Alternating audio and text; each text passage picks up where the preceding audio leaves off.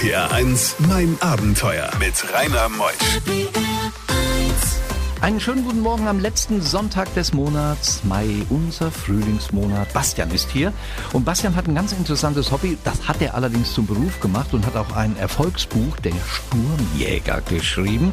Denn er fotografiert, ist Wetterfotograf, jagt Unwetter nach und haben wir auch manche hier in Europa, aber er ist auch in Amerika, Polarlichter. Ich bin mal gespannt, was Bastian uns alles zu erzählen hat. RPR 1, mein Abenteuer wird präsentiert von First Voucher, das Shopsystem für den Verkauf von Gutscheinen und Tickets. Mehr Infos unter firstvoucher.com. RPR 1. Die beste Musik für Rheinland-Pfalz. RPR 1, mein Abenteuer around the world. Die packendsten Stories von fünf Kontinenten. Bastian ist da. Moin, Bastian. Ja, guten Morgen. Schön, dass ich hier sein darf. Von wo kommst du jetzt? Ich komme jetzt aus Mühltal, Niederramstadt. Das ist im vorderen Odenwald und das ist eigentlich eine ganz gute Gegend sogar für Gewitter, was Hessen betrifft. da sind wir direkt schon beim Thema. Du hast ja aus wirklich deinem Hobby einen Beruf gemacht, kann man sagen, gell? Genau, aber das war jetzt kein Weg, der jetzt irgendwie vorgeschrieben gewesen ist, sondern das war eigentlich eher ein Experiment, bei dem ich mir immer selbst gesagt habe, okay, ich mache mein Abitur, ich mache mein Studium und ich versuche nebenher mich damit selbstständig zu machen, weil man braucht einfach für die Gewitter die Zeit, den hinterherreisen zu können, denn man muss sich vorstellen, wenn ich einen normalen Job hätte, dann könnte ich nicht einfach unter der Woche sagen, okay, ich fahre jetzt um 8 Uhr morgens, keine Ahnung, von hier aus nach Hamburg, um dann eine Gewitterfront abzufangen.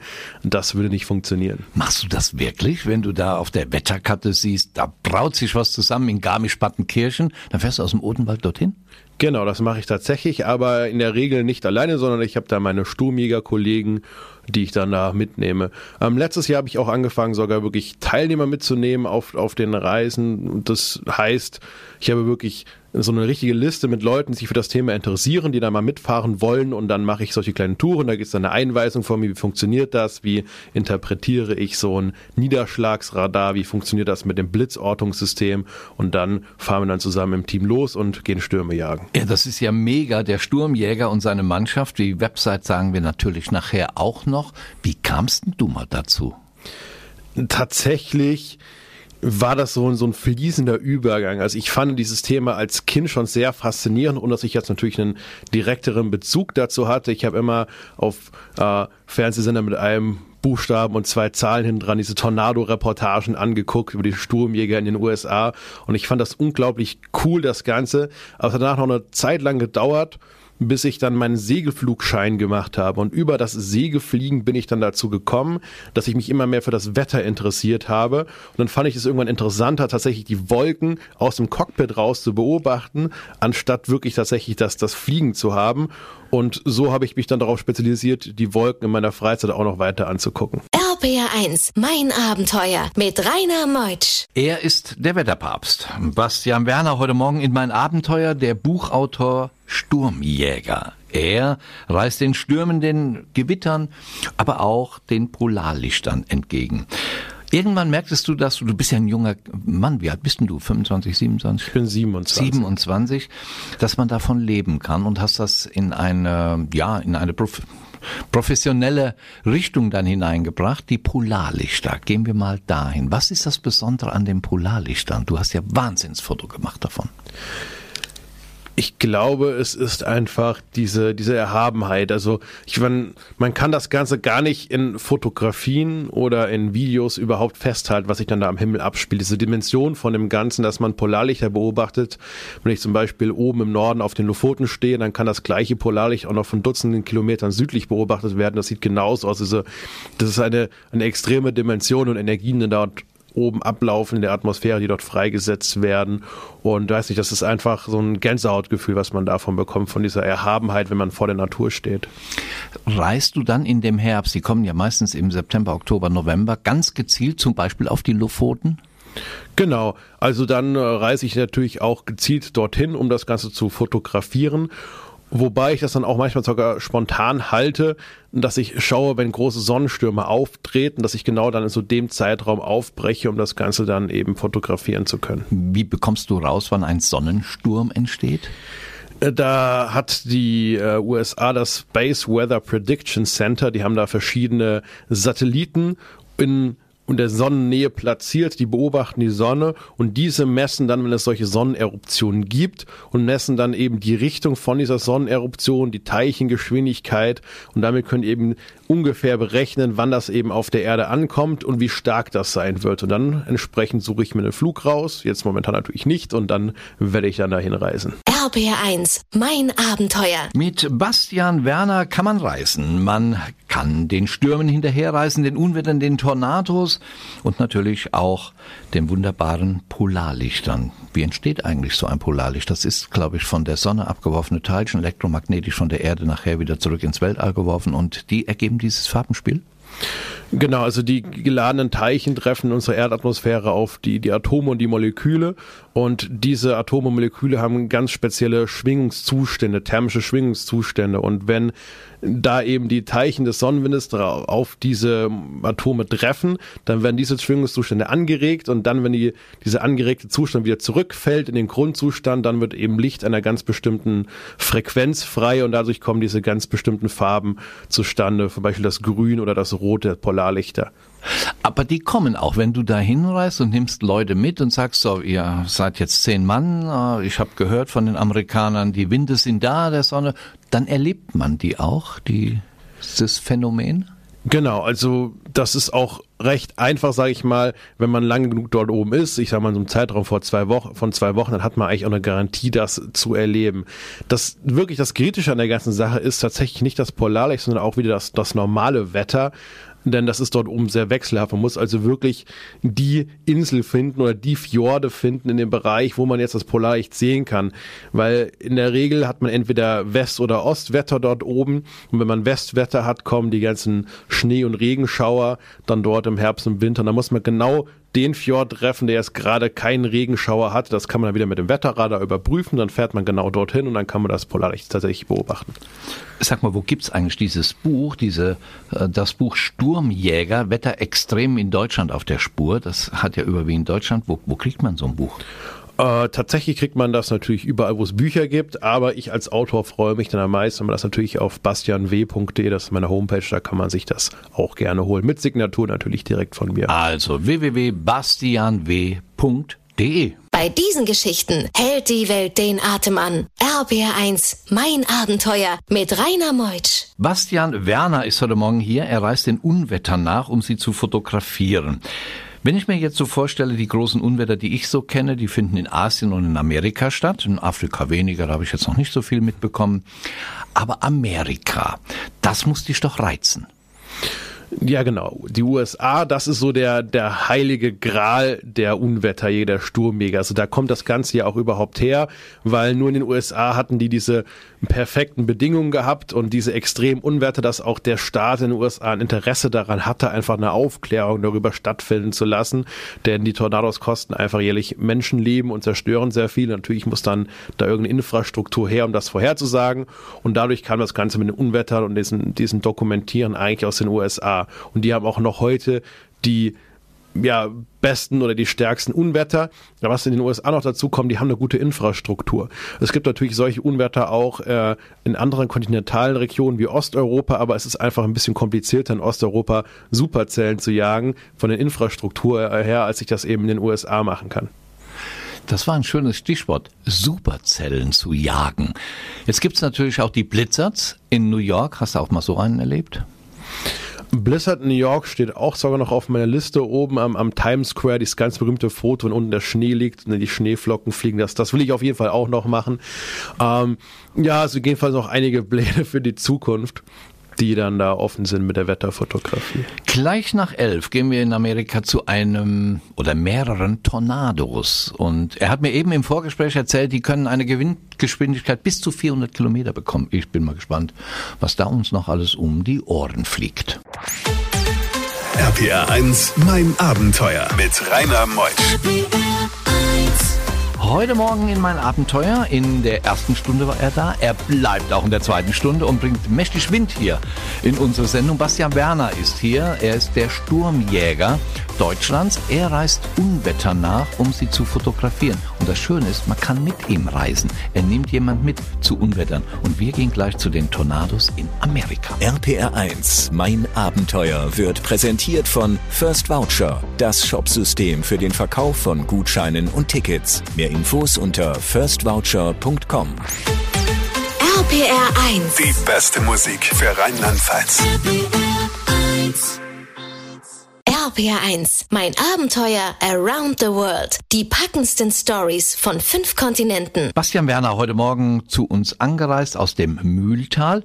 Odenwald, ja, ist das? Genau. In der Nähe so ungefähr 200 Kilometer von uns weg. Er ist selbstständiger Fotograf, Autor, er ist Buchautor, Journalist, macht Vorträge und er, man, man kann vieles von ihm erlernen. Ist noch ein junger Mensch und er prägte den Begriff der Wetterfotografie. Er hat das Hobby zum Beruf gemacht. Amerika, gehen wir zu den Tornados. Wo finden diese dort schwerpunktmäßig statt?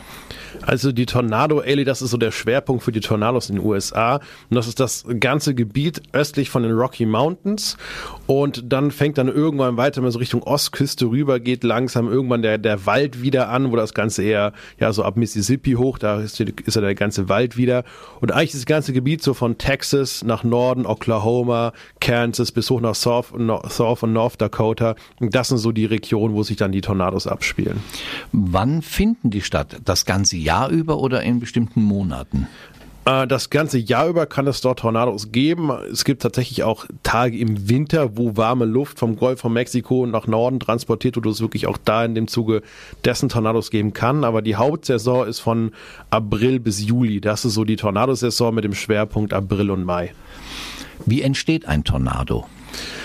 Ähm, ein Tornado zu erklären ist tatsächlich etwas komplizierter.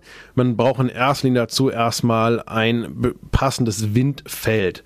Und Das heißt, der Wind in der Atmosphäre muss aus unterschiedlichen Richtungen wehen. Und das ist in den meisten Fällen so, dass der Wind am Boden aus Osten oder Süden kommt und der Wind in der Höhe aber aus Westen. Das sorgt dafür, dass man so eine gegenläufige Windrichtung hat und diese gegenläufige Windrichtung sorgt dafür, dass die Gewitterzelle beginnt zu rotieren. Und aus diesem Rotationsimpuls kann sich dann entsprechend der Tornado unterhalb der Gewitterzelle herausbilden. Der Tornado, ist das das, was man sieht als Trichter nach oben hin? Nee, der Tornado ist gar nicht nur der Trichter, der Tornado ist erstmal nur der Wind. Der, der Trichter ist sozusagen ein Phänomen dieses Windes. Das ist nur der, der, der Beieffekt. Ähm, was man beim Tornado deshalb auch nicht unterschätzen darf, ist, wie groß der tatsächlich ist. Man kann einen kleinen Trichter haben mit einem extrem großen Windfeld außenrum, wo schon eben Orkanböen und noch stärkere Windböen auftreten können. RPR 1. Mein Abenteuer mit Rainer Meutsch. Wir reisen zu einem Tornado. Er ist in Amerika. Unser Bastian Werner reist Tornados hinterher, Wetterphänomenen hinterher, um sie zu fotografieren und dann Bücher herauszugeben. Aktuell auch Sturmjäger. Das sind Phänomene mehr so aus Deutschland, denen er auf der Spur war. Jetzt sind wir in Amerika. Nun kommt eine Nachricht. Das ist ein Gewitter. Und wahrscheinlich entstehen Tornados. Was machst du denn? Also ich glaube, wir müssen ein bisschen weiter vorher anfangen, weil tatsächlich ist es gar nicht so, dass, dass wir als Sturmjäger darauf warten, dass der, das Radio das Bescheid sagt, sondern wir gucken tatsächlich die Wetterdaten an, die auch der Wetterdienst anschaut. Also die Rechenergebnisse der Wettermodelle, also wo die Wetterdienste die ganzen Rohdaten zusammentragen und dann daraus berechnen, wie das Wetter zukünftig wird. Und da suchen wir den sogenannten Triple Point raus. Der Triple Point ist der Punkt, wo diese Windscherung, die den Tornado verursachen kann, die Energie, die kann man in Form von, von Luftfeuchtigkeit und Temperatur immer selbst spüren und eben auch noch der sogenannte Jetstream am stärksten sind. Und an diesem Triple Point ist dann eben das Tornado-Risiko am höchsten. Und diesen suchen wir zuvor raus und dann reisen wir immer wieder jeden Tag aufs Neue in diesen Triple Point und versuchen eben unser Glück mit den Tornados. Und wohnt dann in Motels, Hotels, Ferienwohnungen?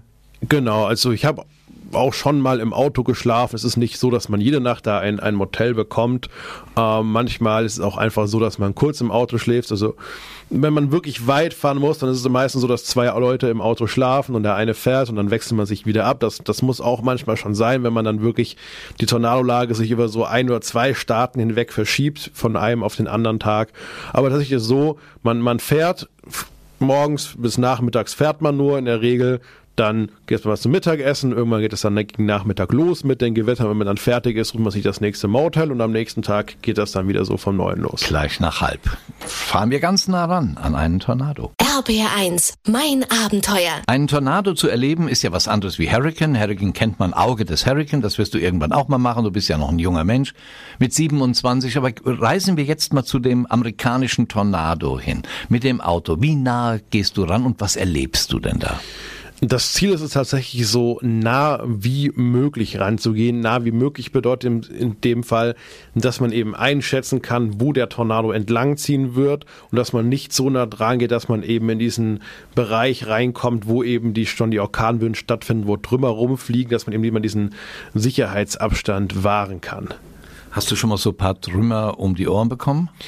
Ähm, tatsächlich nicht. Also wir sind immer ein bisschen sicherheitsbedachter, weil man muss sich schon vorstellen, das ist noch was anderes. Ich bin jetzt auch nicht so oft schon in den USA gewesen. Muss ich auch einfach vorstellen, dass es Sturmjäger gibt, die machen das schon seit Jahrzehnten und die können das das ganze Jahr über machen. Ich muss ja immer hinreisen extra dafür und die haben schon einfach ein höheres Erfahrungsniveau. Also die Sicherheit spielt dann einfach nochmal eine, natürlich eine sehr große Rolle. Was war für dich das spektakulärste Wetterphänomen, was du in deinen jungen Jahren bisher erlebt hast? Oh, das ist immer schwierig, das zu sagen, was jetzt so so, das spektakulärste war. Ich glaube sogar, dass für das, was ich jetzt zum Beispiel hier in, in, in Deutschland erlebt habe, als, als spektakulärstes Wetterphänomen, das ist sogar auf dem Titelbild von dem Buch, Buch Sturmjäger drauf. Das ist das äh, versicherungsträchtigste Unwetter Deutschlands jemals oder Gewitter jemals gewesen. Das hat 3,6 Milliarden Euro Versicherungsschaden, also nur versicherte Summe, nicht die unversicherte Summe, in 30 Minuten verursacht. Das war eine Superzelle, die hat auf einem Streifen von circa 20 Kilometer Breite die ganze Schwäbische Alb entlang acht Zentimeter große Hagelkörner geworfen. Und das hat am Schluss dafür gesorgt, äh, dass dort eben diese große Summe entstanden ist. Und das war, glaube ich, hier für, für Deutschland mein, mein spektakulärstes Erlebnis. Das hast du fotografiert? Genau, das ist auf dem, auf dem Titelbild von dem Buch sogar drauf. Wow. Ja, ich sehe das gerade hier. Sturmjäger, das Buch von Bastian Werner. Bei diesen Geschichten hält die Welt den Atem an. RBR1, mein Abenteuer mit Rainer Meutsch. Bastian Werner ist mein Gast heute Morgen in mein Abenteuer und er erzählt von eben diesen Wetterextremen, nicht nur in Deutschland, sondern auch in Amerika. In welchen Ländern warst du noch? Du warst in der Bretagne mal mit dem Helikopter geflogen, gell? Da hat's dich doch geschüttelt. Tatsächlich denkt man das, wenn man mit so einem Hubschrauber im Orkan fliegt, dass das jetzt irgendwie großartig wackelig wäre, aber das war es tatsächlich überhaupt nicht, weil man unterschätzt das. Man, man denkt immer, okay, wenn ich jetzt auf dem Land stehe mit meinen beiden Füßen unten am Boden, dann würde mich der Wind jetzt irgendwie umreißen können. Aber der Hubschrauber, dem ist das jetzt egal. Der Hubschrauber stört das jetzt nicht, ob der über den Boden mit 0 kmh fliegt und 120 kmh gegenüber der Luft, das ist dem Hubschrauber egal. Und deswegen war das eigentlich ganz ruhig. Wir haben dann von oben so die acht bis teilweise sogar zehn Meter hohen Wellen aus dem Hubschrauber raus beobachten konnte. Bei offener Tür natürlich. Ich hatte nur so einen Gurt um den Bauch und dann saß ich außen an der Seite vom Hubschrauber und konnte dort, dort eben runter fotografieren auf das, auf das Meer. Das ist also auch eine große Leidenschaft von mir, ist also auch nicht nur das, das Fotografieren der Gewitterstürme, sondern tatsächlich auch diese Gewalten dieser, der Herbststürme und Orkane zu dokumentieren. Unglaublich, was du uns erzählt hast. Vielen Dank, Bastian. Du hast eine Website www.bastianw.de. Da gibt's auch dein Buch Sturmjäger. Man kann mit dir reisen zu den Stürmen, zu den Tornados, zu den Wetterextremen. Ja, allzeit äh, gutes, äh, gute Wind unter den Flügel. Oder wie? Gibt's da irgendeinen Spruch bei euch? Nee, gell? Hals- und Beinbruch. Nö, das Einzige, was wir haben, ein, ist der Spruch, ein guter Sturmjäger wird nicht nass. Das, das, das klingt zwar erstmal banal, aber das heißt so, dass man so nah dran fährt, aber keinen Regen vom Gewitter anbekommt. Tatsächlich ist es meistens so, dass wir die Unwetter gar nicht mitbekommen, aber das Unwetter sehen. Also das ist, das kann man schwer zu beschreiben. Wir sind immer vor dem Gewitter und nicht dann hinten dran, wo dann eben das Unwetter runtergeht. Kluger Mann, der Bastian. Nächste Woche kommt Tom Belz aus uns. Er hat seit seiner Knochenkrebserkrankung mit acht Jahren nur ein Bein. Und er war 23 Jahre später, nachdem er das Bein amputiert bekommen hat, direkt äh, unterhalb der Hüfte, auf dem Gipfel des Kilimanjaro. Stellt euch das vor, mit zwei Krücken ist dieser Mann 6000 Meter hoch.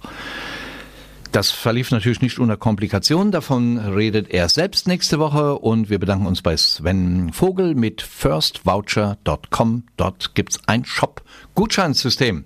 Informiert euch mal. Ich bin der Rainer Meutsch, wünsche euch einen schönen Sonntag und dir, Bastian, immer schlechtes Wetter. Kann man das wünschen? Ist ja furchtbar. Ich wünsche uns allen schönes Wetter. Mach's gut, Bastian. Tschüss. Dankeschön.